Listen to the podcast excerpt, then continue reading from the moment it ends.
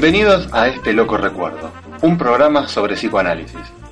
Mi nombre es Fernando García y soy uno de los productores de este ciclo conducido por Margarita Gómez Carrasco, psicoanalista, crítica de arte, directora del Gran Otro y fundraising manager del Museo de Arte Contemporáneo de Buenos Aires, más conocido como el MACBA, quien en cada programa y junto a diferentes psicoanalistas tratarán diversos temas. El invitado de hoy es Nicolás Cerruti, psicoanalista y escritor, supervisor y formador en el Hospital Borda, coordinador de la sección literatura de elsigma.com, director de las colecciones Novela Viva y Literatura y Psicoanálisis en Letra Viva. Como escritor, a Nicolás se lo puede leer en Hablemos de Angustias, El signo de lo irrepetible, La voz en off, Disculpe las molestias ocasionadas, Cuidado con la música y Bellas y Bestias. Aprovechando este último libro, donde el autor pone en el diván a los personajes infantiles, el tema a tratar de este programa será la infancia.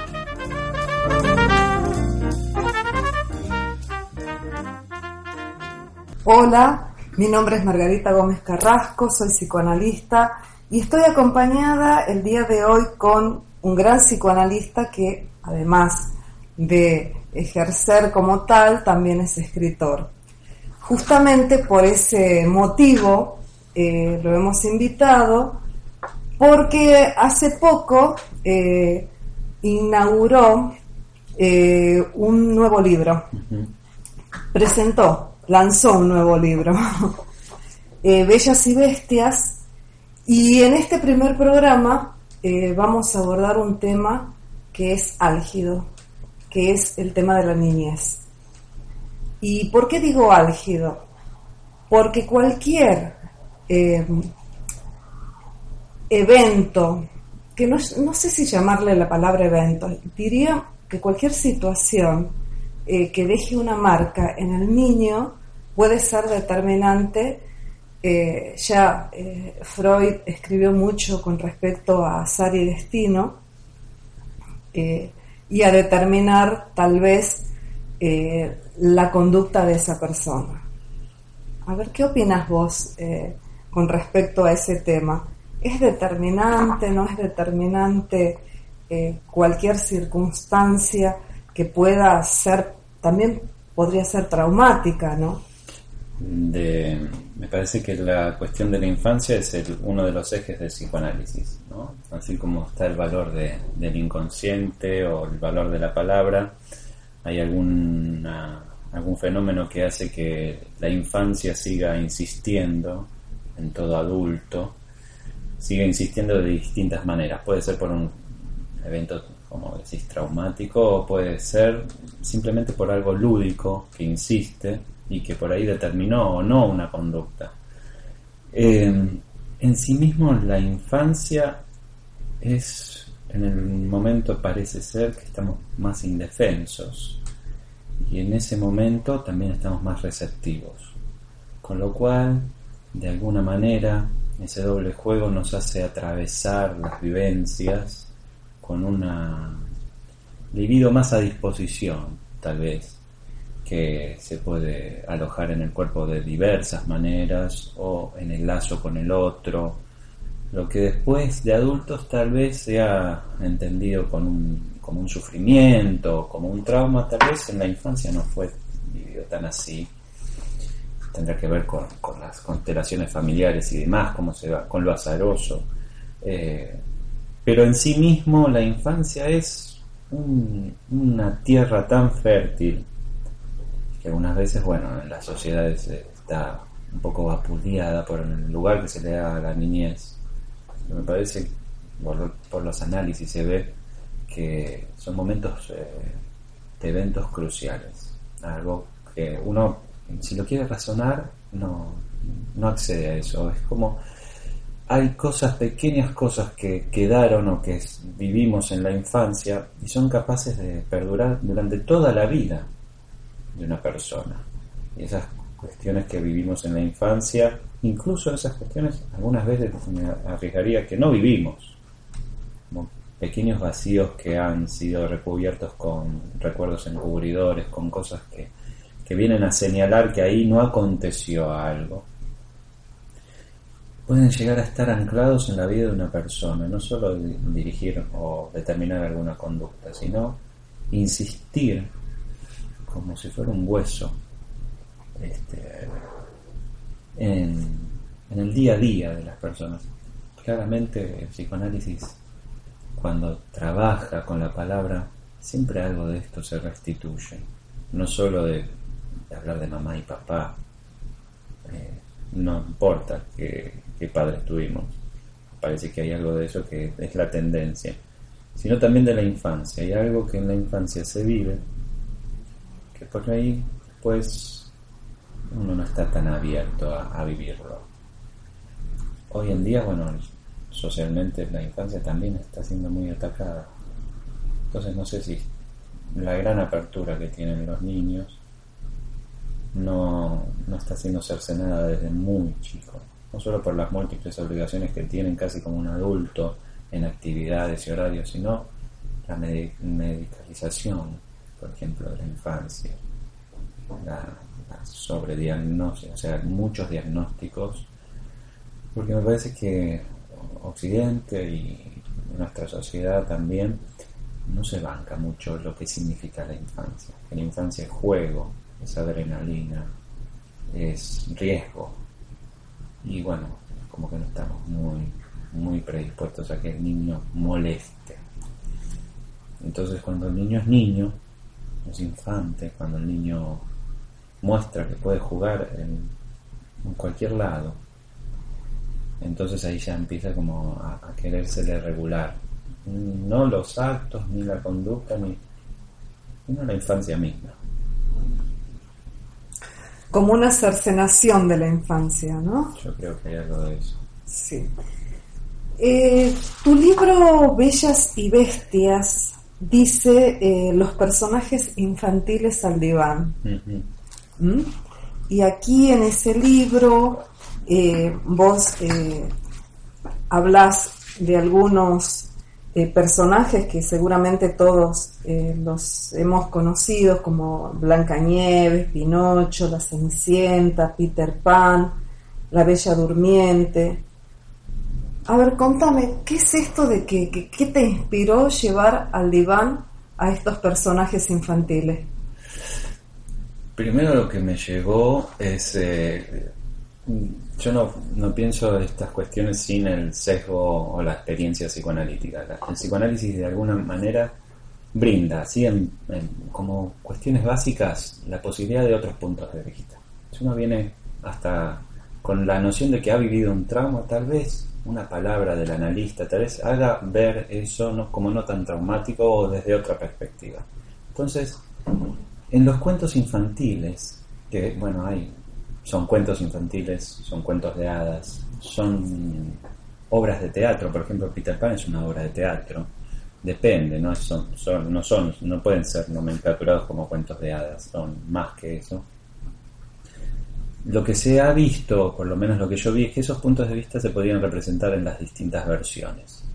Las distintas versiones son los distintos escritores que han llevado la historia a la escritura y cuando lo llevaron a la escritura lo, hicieron en una época, en un contexto.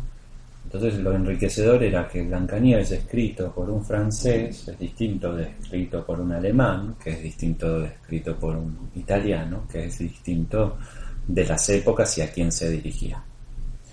Entonces en eso ya se saca y se pone y uno ve eh, en esas multiplicidad de versiones qué es lo que estuvo modificándose de esta misma historia que es Blancanieves.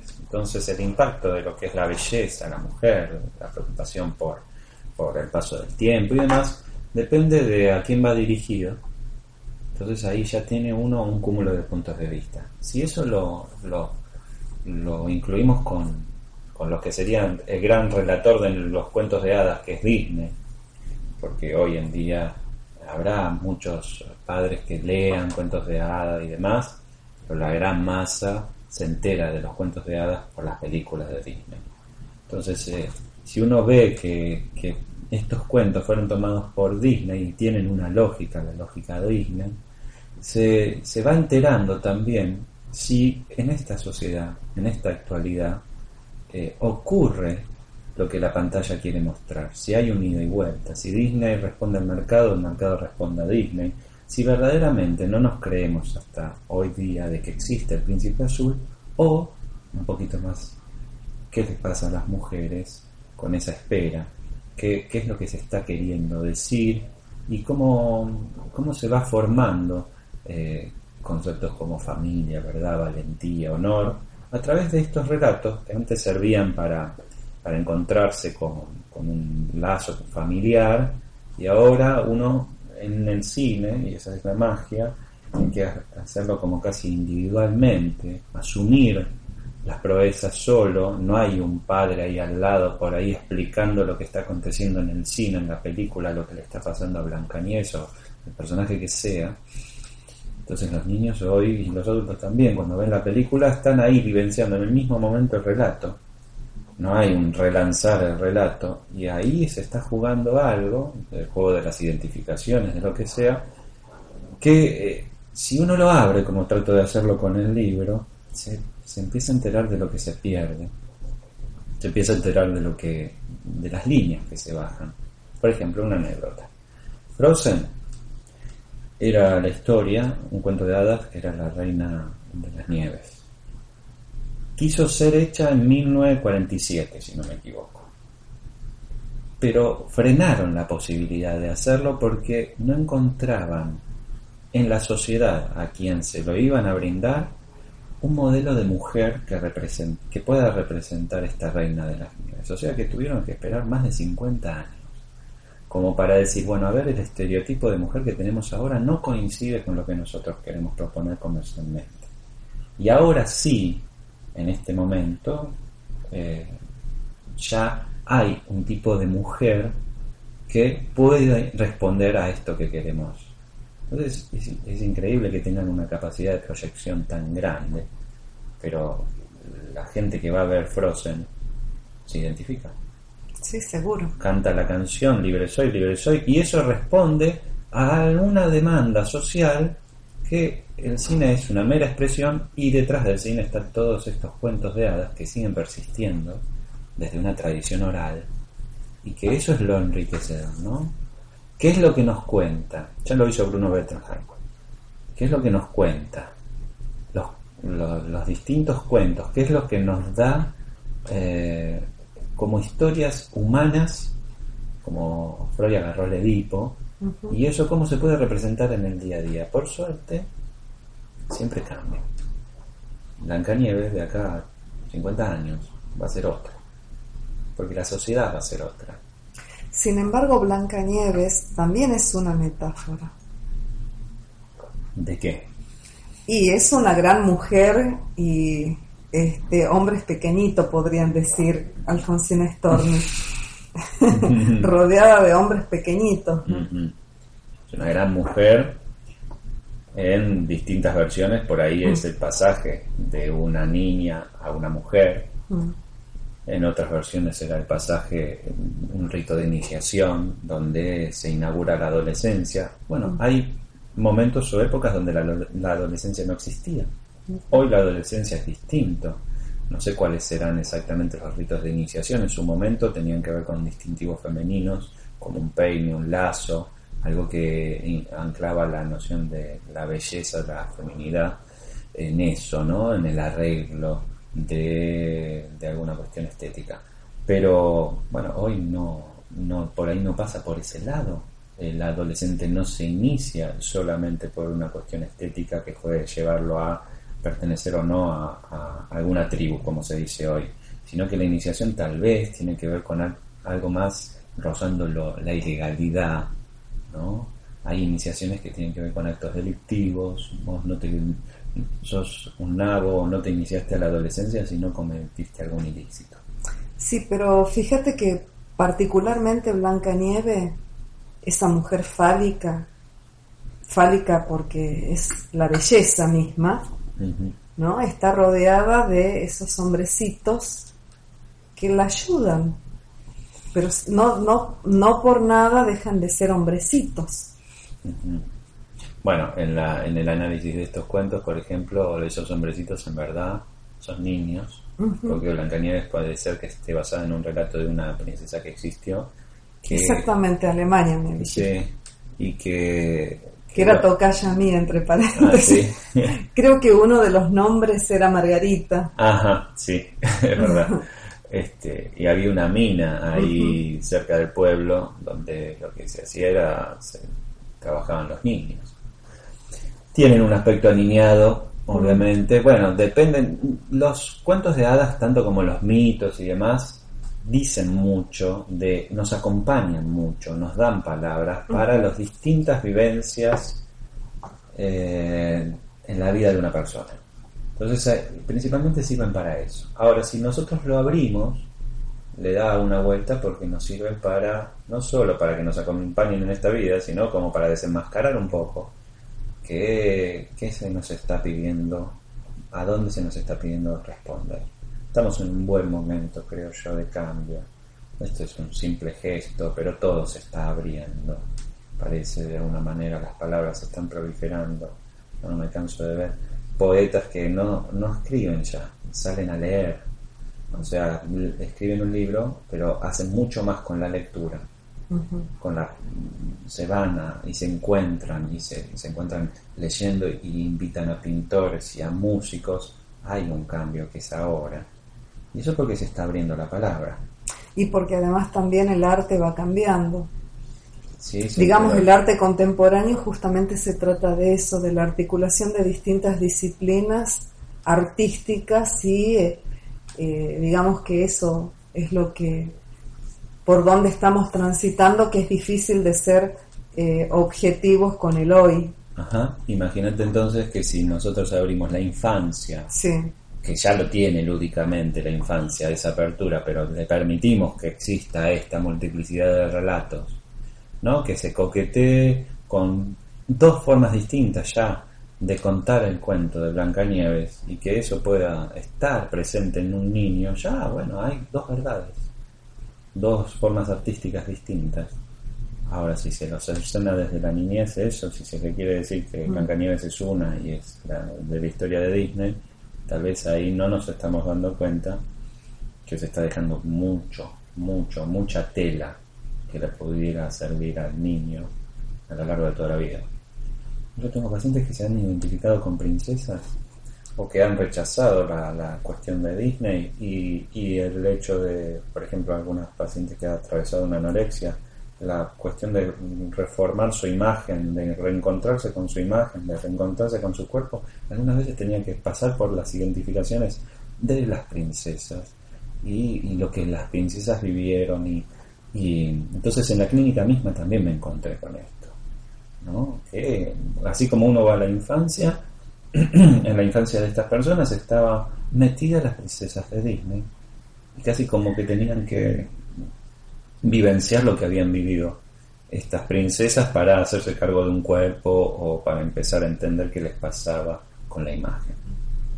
Así que eso nos nutre, estos, estos, estos relatos están presentes y y están más presentes que nunca. Porque decía eh, Isabel Allende eh, que es un mito la infancia feliz. Mm. Eh. es un mito porque el niño tal vez sufre, obviamente no como un adulto, pero creo que el sufrimiento de un niño es lo que lo puede marcar y determinar eh, para el resto de su vida. Lo que pasa es que en ese sentido los niños tienen más recursos algunas veces, porque es la niñez. Tienen más a mano el cuerpo, por ahí porque no tienen tantos recursos de la palabra.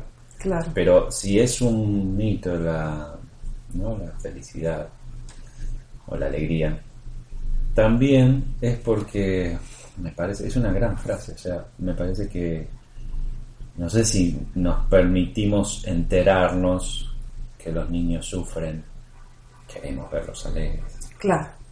Queremos verlos alegres, activos, dicharcheros, no cansados ni aburridos, siempre arriba, porque es como que esa es la niñez. La niñez es una cosa llena de colores, eh, medio naif este pensamiento, ¿no? Este, que, que, que todo está bien, Entonces nos permitimos con los niños postergar todas nuestras defensas, nuestros miedos, nuestras angustias, sin darnos cuenta que los niños tienen todo eso.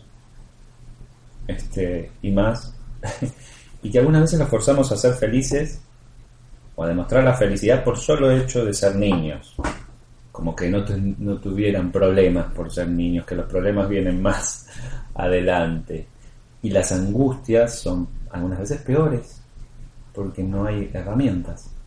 Los relatos de los cuentos de hadas son herramientas también. No solo porque quien lo relata está haciendo algo con la palabra, sino porque está dando la posibilidad de que esas palabras de alguna manera sean más que palabras herramientas para salvar situaciones que, que la vida le va a dar a cada persona. Hay un personaje que vos no metiste en tu, en tu libro y que yo dije, ¿por qué? ¿Por qué Alicia en el País de, la de las Maravillas? Ajá. Eh, y ese libro, eh, Carroll me parece que es un precursor de poder imaginar, así como Tolkien, mundos, mundos distintos. y como que empuja al chico a poder tener ese tipo de imaginación de salirse de, de, esta, de este real, de, del, real que, del contexto y poder, este, como una anticipación, digo, ¿no? Eh, a mí Alicia, la verdad, en, el País de las Maravillas es un libro... Yo eh, le tengo, en ese sentido, me pasó algo muy particular. Mm. Em, yo lo asocio a Alicia más eh, con la problemática del lenguaje que con la infancia. Las primeras historias que quiso contar Disney es sobre Alicia en el País de la De hecho, las primeras, los primeros cortos de Disney sobre, son sobre Alicia en el País de las Maravillas. Mm. Eh, luego quiso hacer algo con los cuentos de hadas. Incluso Alicia está antes de Mickey Mouse y antes de Oswald el Conejo de la sea que lo primero que él hace es unas sinfonías tontas, así le llamaba, con personajes y Alicia en el País de las Maravillas. Eh, ¿Qué pasó que no lo Y no me, no me pareció, porque Alicia en ese sentido es una historia, es como el principito. ¿No? Eh, es mucho más fácil encontrarse con cómo eh, Disney ha bastardeado historias de cuentos de hadas con Alicia es más complejo. Yo siento que yo la bastaría si me pongo a, ver algo de eso. No estoy lo suficientemente nutrido como para decir algo autorizado de, de esa construcción que es Alicia, que es muy compleja. Es muy compleja. De hecho, si tuviera por asociación libre que decir este qué me parece Alicia, te diría, lo compararía con el Lobo Estepario de Germán Hesse. Mm cuando él finaliza su libro y dice, bueno, somos, somos todas estas figuritas. Mm. La grande, la chiquita, la insignificante, la todopoderosa, la gigante. Sí, bueno, ahí hay un montón de cosas para analizar. Alicia, bueno, tiene eso. Y, también a mí lo que me, me, paraliza un poco también es que cuando yo encuentro un escritor mucho más lúdico, eh, Cortázar, por ejemplo, es casi como que me, es una señal para mí de con esto no te metas. Porque no sé si Alicia hay que analizarla o disfrutarla. Ah, Porque de alguna manera hay en esa construcción del relato, esa multiplicidad, que si uno se la pone a analizar es como querer analizar el Ulises. Hay un punto donde no, se va a volver como algo infinito y medio erudito y medio... Y Alicia está como para romper todo el tiempo con lo académico, con lo que uno pueda llegar a, interpretar, aunque se lo puede hacer, pero hay que ser muy respetuoso si, si se conserva el juego. Alicia es continuamente eso, ¿no? Es un juego incesante que, que, te deja afuera y te deja adentro y que la misma protagonista repasa, ¿no? Pero no me sentí con la suficiente fuerza como para agarrármelas con Alicia. Contame, eh, Además de, también lo tenés al pobre Pinocho. lo, lo, llevas al diván? Contame algo de él. Lo que pasa es que Pinocho lo que sí tiene, O sea, esto es algo único. Uno puede ver las películas de Disney, va a leer las historias y se entera que los escritores la pasaban muy bien.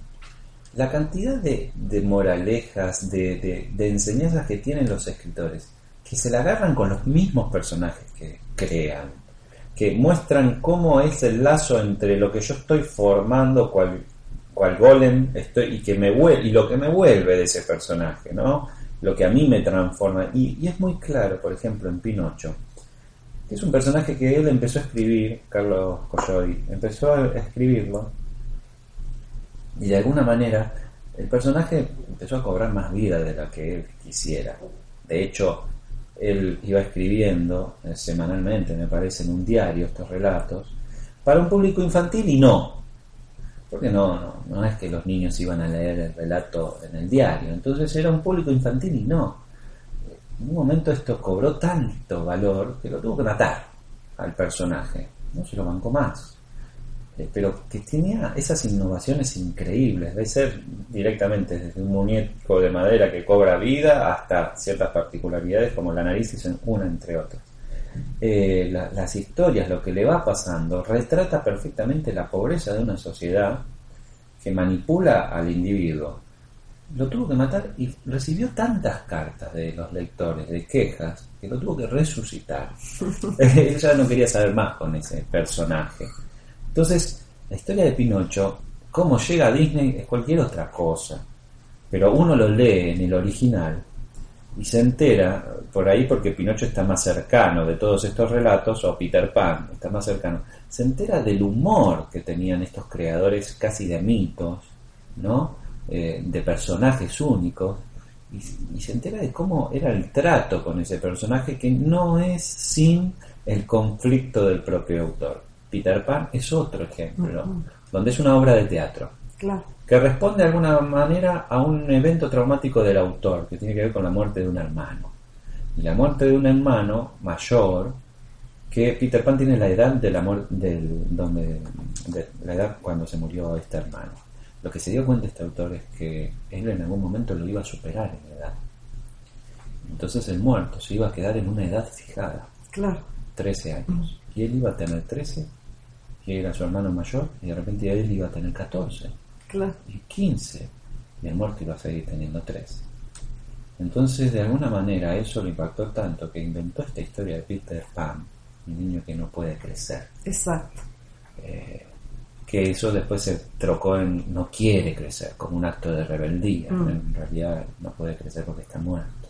Mm. Y toda esa historia de fantasía es elaborar mm. exactamente lo que nos acontece cuando hay un muerto en la familia. Pero eso no es lo único, es una obra de teatro. Cada vez que tenía que mostrar la obra de teatro, cada año el autor la modificaba. Estaba obsesionado con esa obra. Ese personaje había cobrado tal cuerpo, entonces él dedicó toda su vida a, hacer con eso. Entonces ahí esos relatos son muy importantes porque demuestran que no estos personajes surgieron, la sociedad los tomó y le volvió al autor de tal manera que se tuvo que poner a trabajar cuando no quería en algo que una vez que lo creaste te tenés que hacer responsable por ahí todo el resto de tu vida y vos escribiste algo y dijiste bueno listo ya está me lo saqué no eso, esa vuelta a mí me pareció súper interesante. ¿Qué pasa con Pinocho? ¿Qué pasa con Peter Pan? ¿Qué pasa con algunos autores? ¿Y con Mickey Mouse? Y Mickey Mouse es casi el emblema de cómo eso le volvió a Walt Disney. Eh, él le prestó la voz y el carácter al ratón. Este, y no sé si el ratón se lo terminó comiendo, no creo. Pero de alguna manera, de alguna manera, él no quiso que ese ratón cayera. Y, hoy, bueno, el merchandising es muy importante, no ha caído, pero sin embargo el gesto sigue existiendo porque hay cosas que venden muchísimo más. Mm. Hay cosas que, También hay como una penetración ideológica y se puede leer, ¿no? Es que es el gesto de Walt Disney de que es querer que ese ratón no caiga pese a todo. a los pocos años de ser creado, mm, mm. ya no tenía tanta fama. Eh, el pato Donald incluso lo superaba. Claro, bueno, el pato Donald ahí sí que hay ya una penetración ideológica, Mm, pero total, exacto. súper capitalista. Sí. Entonces ahí hubo como otra cosa Mm. y, y entonces tuvo que ir modificando a este ratón que él no quería hacerlo caer Mm. para que la gente lo siguiera consumiendo como su personaje favorito. Mm. Y en realidad es el personaje favorito de Walt Disney. Yo hoy hablo con, con mis hijos y por más que lo conocen y ven al Mickey Mouse actual, le gusta más las películas que le estuve pasando para analizarlo, el antiguo, que este les parece eh, mi hija me decía es un ratón bobo porque te pregunta todo el tiempo Claro. y dijo algo muy acertado te pregunta todo el tiempo ahora el programa de él es la casa de Mickey Mouse Ajá. va se presenta y te habla a la pantalla como si vos le pudieras responder dice, y se hace un silencio como esperando tu respuesta bueno te pregunta todo el tiempo pero lo, lo peor me dice es que no hay error Siempre- ¿Cuántos años tiene tu Ocho. hija? Ocho. Aguda. No hay error. Sí, sí. Y sí, o sea, todo lo que te pregunta, Mm. él te dice muy bien, era tal cosa. No hay error. Entonces ahí te estás mostrando que por más que parece toda la apariencia que te estoy teniendo en cuenta y que vos sos parte del juego, aunque estés del otro lado de la pantalla, la respuesta siempre es exacta y correcta. Eso no es humano. Eso no es humano. El humano es el que comete errores, el que se enoja por cometer errores y el que le pasa algo con el error. Claro. Bueno, esto es lo que no tolera ella. Entonces no le permitieron el juego. Si no hay riesgo, si no hay error, no hay juego. Claro. Entonces, eh, esto, ¿cómo se sigue defendiendo ese ratón hasta el día de hoy? Es decir, que la niña se dio cuenta que no había, no había riesgo ni había error y por lo tanto cae lo que podría ser lo lúdico. Imagínate que hay dibujantes y miles de dólares atrás para que Mickey Mouse siga siendo un ratón que represente ciertas cosas y desde el vamos están sosteniendo algo que no entretiene. Claro. Y si entretiene es por- porque, bueno, porque está en la pantalla y hay que verlo, pero si no entretiene, no, ti- no cumple su función. Al contrario de las películas, que uno se da cuenta que están muy jugados a que tienen que entretener, porque si no, a la semana, si no vendieron, es como el mercado es cruel también con ellos, ¿no? Pero tienen que hacer todo lo posible para que sea entretenida en más de un aspecto. Eh, y es eso, ¿no? Los programas televisivos por ahí tienen otra otra consistencia. Van a otro público, obviamente que por ahí ella que tiene 8 años ya no le, no le atrae las mismas cosas que cuando era más chica y demás. Pero es tan efímero, porque el público por ahí es de 5, de 3 a 6. Y está en un aparato montado tan exclusivo para niños Claro. que tienen que consumir eso. Sí, sí. Así que, bueno, eh, la verdad, un gusto eh, haber inaugurado este primer programa con hablando de la niñez, pero hablando también de este de este hermoso libro. Ojalá, ojalá este, recordarme, esto está eh, editado por Letra Viva, Está editado por Letra Viva. eh, está en Letra Viva, así que las Está. personas que lo quieran conseguir, Está en letra viva, va a estar en las distintas cadenas de, de librerías este, en el país también. Así que sí, sí, se consigue. porque en tu haber como escritor, este, o este año hiciste el broche de oro con este libro que no sé si es de niños, me parece que no lo es. Este, pero bueno, también estuviste con eh, el libro de la música y bueno, tenés en tu haber y, y proyectos para el año que viene. Proyectos para el año que viene es seguir un poco eh, con la difusión de, de estos libros, pero una novela eh, como consecuencia también de, de- de ese libro que nombraste que se llama Cuidado con la música, que es un lazo hacia Nietzsche, un poco es una novela, con la lógica esta que dice Humberto Eco, que algunas veces hay cosas que no se pueden teorizar, y entonces es mejor ficcionalizar. Este, en ese sentido es una novela que se llama Asesinar a Dios. Uh, qué fuerte. qué fuerte. Así que bueno, y seguir, eh, sí, no sé, y también como yo me brindo bastante a lo que vaya pasando, no puedo proyectar tanto porque ocurren cosas. Bueno, nos vamos despidiendo de nuestra audiencia. Eh, nos volveremos a encontrar la próxima semana en el ciclo de este loco recuerdo, que es el ciclo de psicoanálisis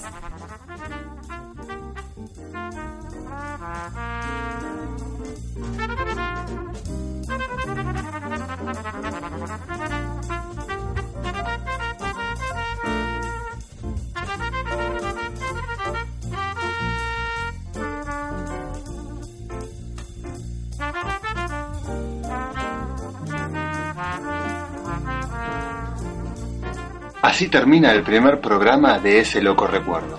Nos pueden escuchar este y todos los programas por nuestro blog eselocorecuerdo.wordpress.com. También se pueden suscribir en iTunes o mediante su reproductor de podcast preferidos. En Twitter somos arroba eselocorecuerdo y nuestro mail es eselocorecuerdo.gmail.com. Recuerden que nos pueden dejar sus consultas y sugerencias, las cuales serán respondidas a la brevedad. Hasta el próximo programa y muchas gracias.